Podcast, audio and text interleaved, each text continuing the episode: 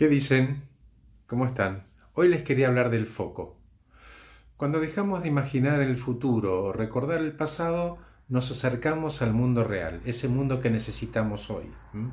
Si me distraigo en lo que va a ocurrir o en un recuerdo, esa energía que necesito para enfocar, para tener buenos resultados, se va, se disipa.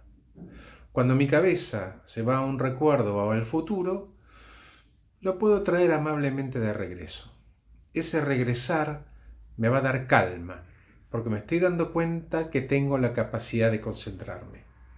Soy más consciente que este momento presente y me enfoco en una cosa a la vez y un día a la vez. Voy a ser mucho más eficiente y mucho más eficaz.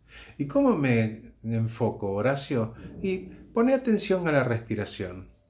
En estos momentos del día te vas a encontrar a veces distraído, a veces abstraído en algo y no estás respirando. En este momento, por ejemplo, fíjate si estás respirando. Volves a respirar, es como si te estuvieras reseteando, ¿sí? Pensás mejor, recuperas la calma, probá, no perdes nada. Si estás ansioso, también respira, no perdes nada. Para lograr cualquier cosa vas a necesitar estar despejado y enfocado. Entonces, apaga los oídos a ese diálogo mental del pasado y el futuro. Cuando logras más cosas poniendo atención y te das cuenta que eso ocurrió, celebralo. Celebra el logro, porque respirar y celebrar aquieta la mente.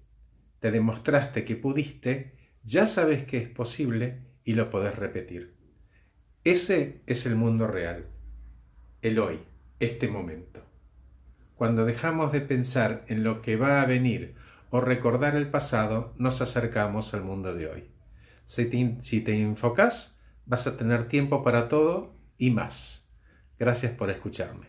Soy Horacio Velotti. Acompaño personas eficientes, eficaces y felices. Este podcast se llama Cuando dejamos de imaginar el futuro y recordar el pasado, nos acercamos al mundo real. Gracias, que estén bien.